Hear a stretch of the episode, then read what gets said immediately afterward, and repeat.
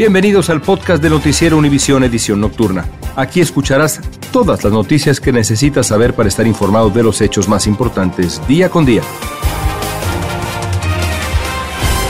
Viernes 23 de diciembre y estas son las principales noticias. Las próximas serán las horas más duras de la tormenta invernal que azota al país.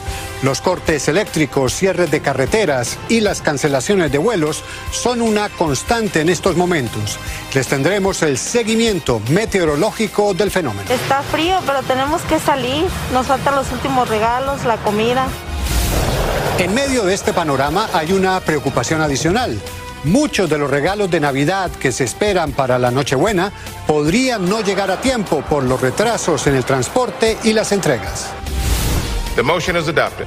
Y el multimillonario presupuesto aprobado hoy por el Congreso para el próximo año incluye partidas para inmigración y seguridad en la frontera. Le diremos cuánto dinero se invertirá en estos temas. Comienza la edición nocturna. Este es su noticiero Univisión, edición nocturna, con León Krause. Muy buenas noches, les saluda Félix de Bedú. El ciclón bomba que está azotando al país ha dejado muerte, cancelación masiva de vuelos y carreteras bloqueadas por los acumulados de nieve. En estos momentos, más de un millón de personas están a oscuras en medio de temperaturas extremadamente bajas que incluso afectan a la Florida. Y esto solo horas de festejar la Navidad en familia, como es ya tradición. Desde Chicago, una de las ciudades más afectadas por este temporal, con 40 grados bajo cero, David Palomino nos amplía. Después de la tormenta invernal, más de 200 millones de personas en todo el país están bajo advertencia por temperaturas gélidas. En Chicago, la sensación térmica ha estado alrededor de los 40 grados bajo cero. No veo, mis lentes se me están tapando, mis pestañas las siento que están frisadas, ¿verdad? Apenas puedo ver. Quienes tienen que salir de sus casas deben vestir varias capas de ropa para soportar estas condiciones. Pues ahorita traemos dos pantalones, dos chamarras, dos calcetas. A pocas horas para celebrar la Navidad, para Olga Salinas el frío no es un impedimento para continuar con los preparativos. Está frío, pero tenemos que salir. Nos faltan los últimos regalos, la comida. Varios conductores han tenido problemas para encender sus vehículos. No, no, no tenía antifreeze. Este. Y este, pues se frizó. Se frizó todo el sistema de enfriamiento. Quienes trabajan con grúas no dan abasto por la cantidad de vehículos con problemas por el hielo. ¿Cómo ha estado la jornada para ustedes el día de hoy?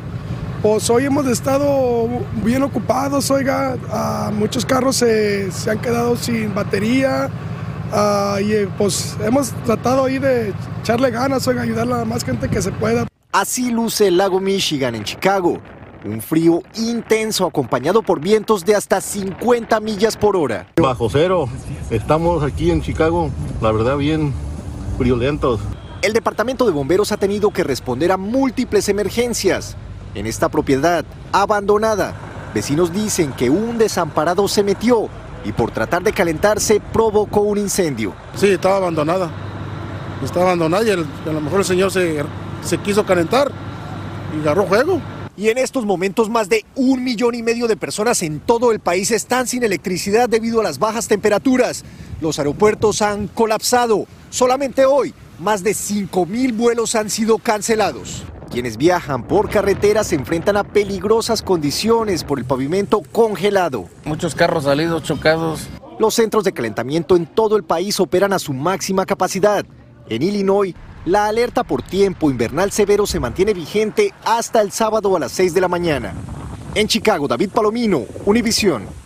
Como vemos, para muchos festejar la Navidad en familia se está convirtiendo en un reto difícil de superar para estar a tiempo.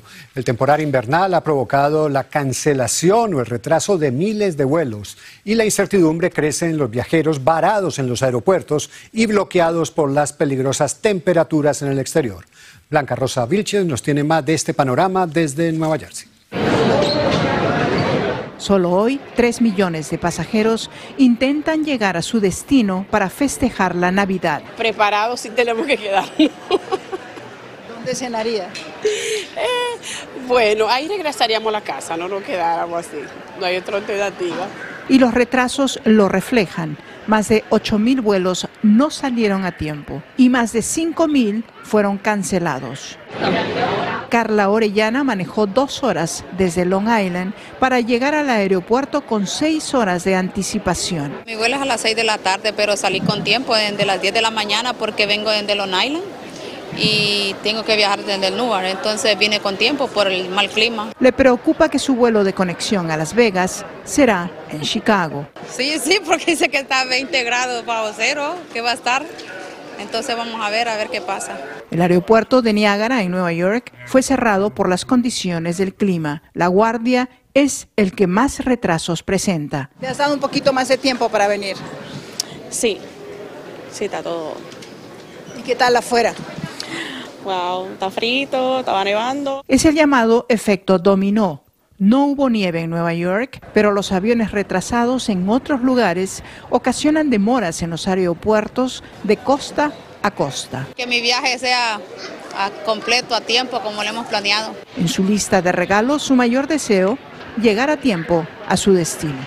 Para los pasajeros que no cuenten con suerte hoy día, las autoridades federales les recuerdan conocer sus derechos para a su vez hacer el reclamo correspondiente a la aerolínea. En el aeropuerto Newark, en New Jersey, Blanca Rosa Vilches, Univisión. ¿Y qué podemos esperar en las próximas horas del avance de este ciclón bomba? Jessica Delgado, meteoróloga de Univisión, nos tiene la respuesta al detalle. Adelante, Jessica. ¿Qué tal, Félix? Una noche bastante complicada lo que les espera a los residentes de los Grandes Lagos, principalmente localidades cercanas al lago Erie, Ontario y el Superior. ¿Por qué? Porque se espera que este sistema ciclobomba que ya se encuentra en Canadá es tan amplio, continúe impactando el medio oeste por lo menos para las próximas horas. Cabe mencionar que nevadas intensas de más de cuatro pies pudieran recibir por lo menos hasta la Navidad. Además, una masa de aire ártico continúa desplazándose hacia el este del país, trayendo un drástico descenso en temperaturas. Y toda esta precipitación que ha caído durante el transcurso del día se irá congelando, trayendo una amenaza de hielo. Además, la posibilidad de que esos vientos superen las 50 millas por hora continuará presente, trayendo condiciones de ventisca, un abrupto descenso en temperaturas que se va a sentir desde el norte del país hacia el extremo sur. En estos momentos, alrededor del 60% de la población del país está bajo algún tipo de alerta, ya sea de aviso por ventisca, aviso de baja sensación térmica, aviso por fuertes vientos, aviso por helada. Ahora, ¿cuál es el peligro para las próximas horas? El peligro de esa tormenta continuará latente siendo los vientos de más de 50 millas por hora que van a traer visibilidad prácticamente nula. Además, pudiera traer más cortes eléctricos, hielo negro, condiciones muy peligrosas en las carreteras y el frío extremo. Estamos hablando de temperaturas entre 25 a 35 grados por debajo del promedio. Esta masa de aire ártico continuará descendiendo hacia el sur, trayendo temperaturas negativas, observen, congelantes al amanecer. Chicago, para Navidad, 3 grados bajo cero. Nueva York, 14 grados. Vemos hacia Dallas, 29 grados. Hacia la Florida, en 40 grados. Así que una situación bastante complicada no solamente por las fuertes nevadas, los vientos y también por esas congelantes temperaturas. Hasta aquí la información del tiempo. Regreso contigo, Félix. Estás escuchando la edición nocturna de Noticiero Univisión.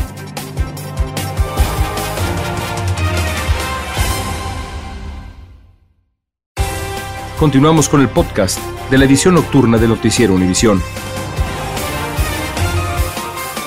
En Texas, en la ciudad del Paso, estarían trasladando a inmigrantes a refugios. En este video se ve a un hombre que se presenta como trabajador municipal ofreciendo lugares de acogida para que las personas se escapen del frío. El Paso está en estado de emergencia porque miles de inmigrantes viven en condiciones inseguras. En Nueva York, una tormenta eléctrica dejó graves inundaciones costeras y árboles caídos en Long Island y otras zonas, y miles de clientes perdieron temporalmente el suministro de energía. Las autoridades dicen que han sido los peores acumulados de agua en una década, que además causaron estragos en vecindarios, parques estatales y avenidas de Brooklyn y Queens. Y la mayor parte del centro y norte del estado de la Florida se prepara también para temperaturas bajo cero en Navidad.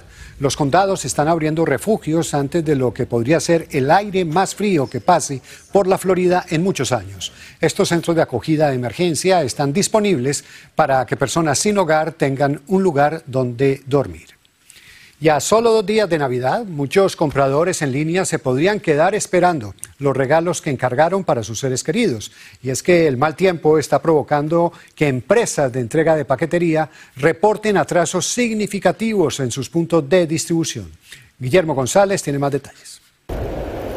La poderosa tormenta invernal que afecta a cerca de 240 millones de estadounidenses podría impedir que muchos de los esperados paquetes que contienen regalos navideños lleguen a tiempo. Las principales compañías de transporte y envío como FedEx, UPS y Amazon han alertado sobre esa posibilidad debido a que muchos vuelos tuvieron que ser cancelados afectando la red de operaciones normales.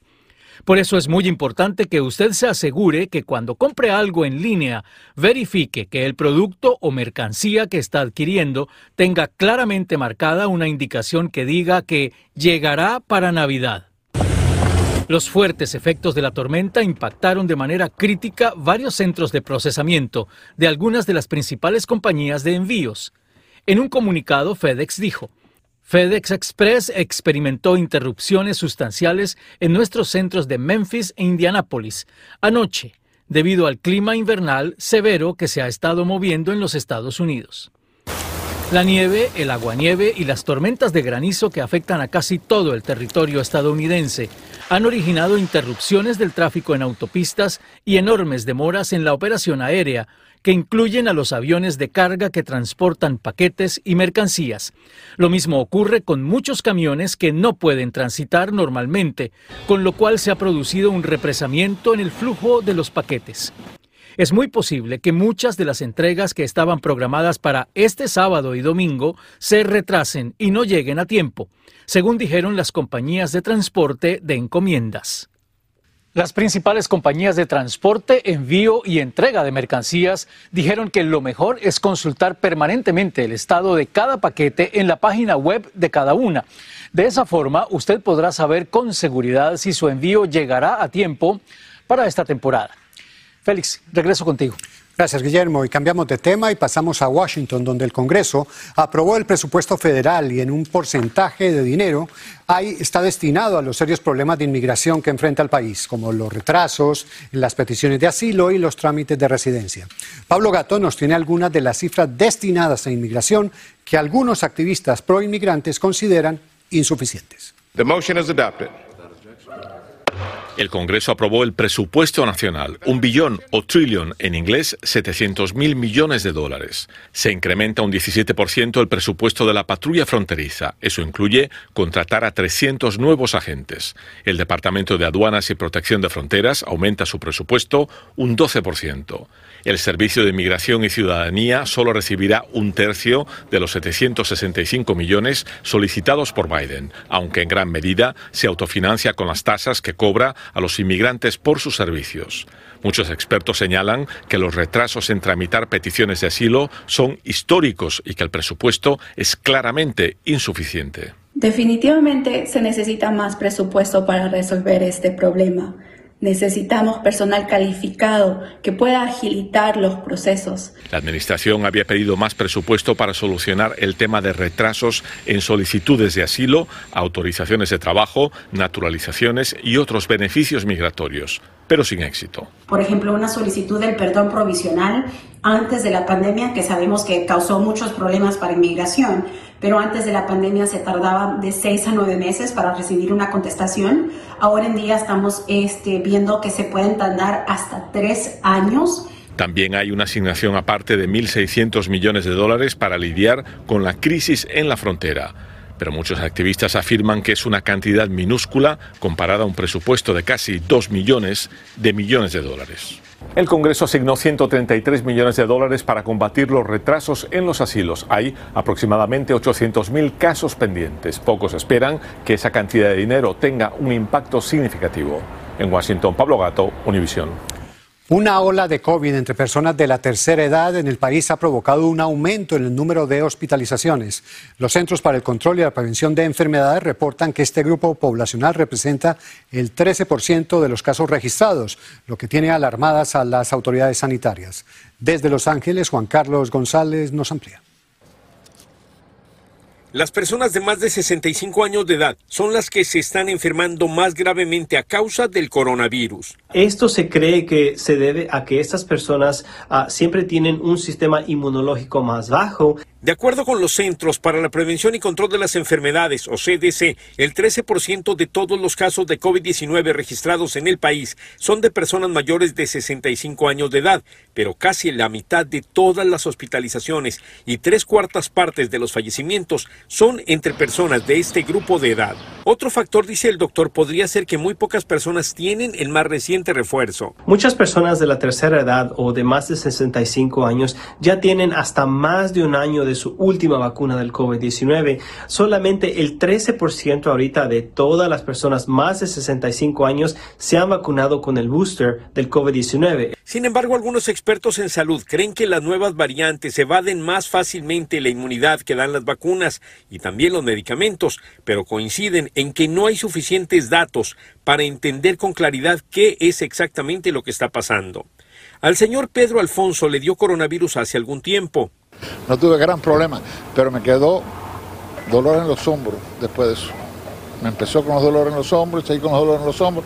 Pero en general dice que a sus 82 años se siente muy bien. De acuerdo con el doctor Chávez, las cosas podrían empeorar entre las próximas tres y cuatro semanas, ya que los casos continúan en aumento. Y se cree que podemos ver más hospitalizaciones en este grupo de gente uh, que son más susceptibles, que tienen sistema inmunológico más bajo por lo cual exhorta a todo aquel que pueda a que se vacune. Don Salvador dice que además de llevar una vida sana, ya se ha puesto todas las vacunas y dice que a sus 89 años de edad no se ha enfermado de coronavirus. Sí, todos. Hay que protegernos y mientras Sánchez debe protegerse, pues, darle la protección. El que no se protege es porque no se quiere el mismo. En Los Ángeles, Juan Carlos González, Univisión. También en Los Ángeles un jurado encontró culpable de tres delitos graves al rapero Tory Lanez por un incidente con arma de fuego contra la cantante Megan Thee Stallion tras una fiesta en 2020. La víctima recibió fragmentos de bala en los pies y tuvo que recibir atención médica. La sentencia del rapero está programada para el 25 de enero próximo. Se estima que se podría recibir una condena de cerca de 20 años. Gracias por escucharnos. Si te gustó este episodio, síguenos en Euforia, compártelo con otros, públicalo en redes sociales y déjanos una reseña.